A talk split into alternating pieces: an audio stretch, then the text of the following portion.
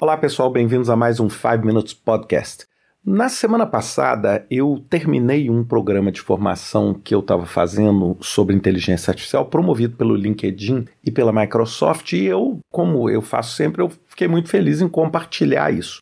E o que me chamou muita atenção foi a repercussão desse meu compartilhamento, vamos dizer, dessa minha vitória, de eu ter conseguido fechar o curso. E o que mais me surpreendeu, assim, além, lógico, da centena de pessoas que deram o like nos posts, foram as pessoas comentando assim: Ricardo, que inspiração, que é isso? Como se assim estudar fosse um feito de poucas pessoas. E isso me chamou a atenção enormemente, ou seja, Sabe, eu acho que às vezes existe no comportamento da sociedade ou do gerente de projeto, principalmente os gerentes de projeto mais experientes, de que assim, a partir do momento que você chegou num nível dentro da sua atividade profissional, bem, você não precisa aprender mais nada, você já está pronto, é, tá tudo certo, você já sabe tudo. E eu acho que esse é um engano tão grande e uma das principais coisas que eu compartilho e que eu gosto muito e tenho maior alegria em fazer é mostrar o seguinte, que gerenciar projetos está mudando e muda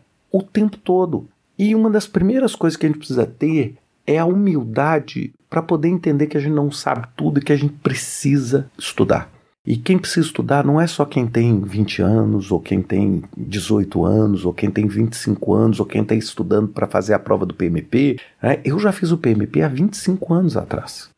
Mas eu estudo todos os dias. Eu faço prova todos os dias. E aí muita gente chega e fala assim: Mas Ricardo, poxa, você está consolidado, então você tem condição de pagar os cursos? Pessoal, o curso que eu acabei de fazer semana passada é gratuito. Ele não é barato. A única coisa que ele exige de cada um de nós é a vontade de sentar na cadeira ligar e dedicar. Bem, isso daí a gente não pode, não tem jeito da gente falar que isso é de graça. Mas essa é a parte que a gente tem que fazer. Então eu acho que fica para mim muito assustador Principalmente quando as pessoas acham que não é porque você passou dos 50 ou porque você tem uma carreira razoavelmente bem sucedida que você não precisa estudar. Isso é um erro. Eu já falei isso um milhão de vezes assim. Eu gasto pelo menos 10% do meu tempo e 10% daquilo que eu ganho todo ano em desenvolvimento pessoal.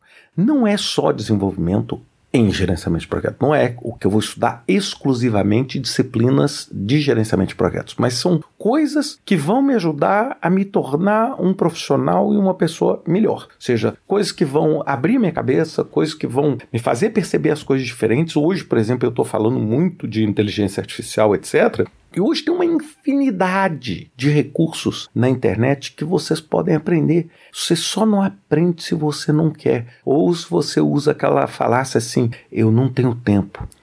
Bem, o tempo a gente faz. Eu também não tenho tempo para nada. Eu estou gravando esse podcast, são duas horas da manhã de um domingo para segunda. Mas eu estou aqui gravando. Perceberam? Então, assim, não tem como você querer se desculpar disso. Eu acho que a gente precisa é ter consciência, que é muito fácil. Quando a gente não quer aprender, a gente dá uma desculpa. Ah, eu não consigo aprender porque eu não posso pagar aquele curso, porque só serve aquele curso naquela universidade. O que mais tem hoje é informação disponível. É a nossa vontade de estudar. E se você gosta de estudar, quer aprender e você quer aprimorar o seu trabalho como gerente de projeto, você tem que estudar. Você tem que saber quais são as tendências, o que está acontecendo em sustentabilidade, o que está acontecendo em inteligência artificial, o que está acontecendo na revolução do trabalho, como é que vi, times virtuais operam, como é que eu opero em diferentes culturas, como é que eu faço análise de grandes informações, de grandes dados para cruzar e tomar decisão em projetos. Existe alguma nova tendência em relação a contratos, algum novo tipo de modelo de contrato que eu possa aplicar de modo a otimizar o meu projeto? Existe alguma tendência em gerenciamento de risco que eu preciso estar atento? Ou existe algum método? Como é que Scale Agile funciona? Ou Safe funciona? Como é que Scrum funciona? Como é que Lead, é, Lean funciona? Como é que Lead, FEL né? A gente tem fel. Como é que isso tudo funciona? Então eu acho que a gente tem que ter essa curiosidade e a gente não pode ficar surpreso quando uma pessoa que já não é tão nova estuda. E eu acho que esse é o grande exemplo que eu queria colocar para vocês. E eu espero um dia estar tá gravando esse podcast com 90 anos e falando a mesma coisa. Porque enquanto a gente vive num mundo que muda tanto como o de hoje, não estudar é simplesmente estar tá perdendo o compasso completo do que está acontecendo no mundo.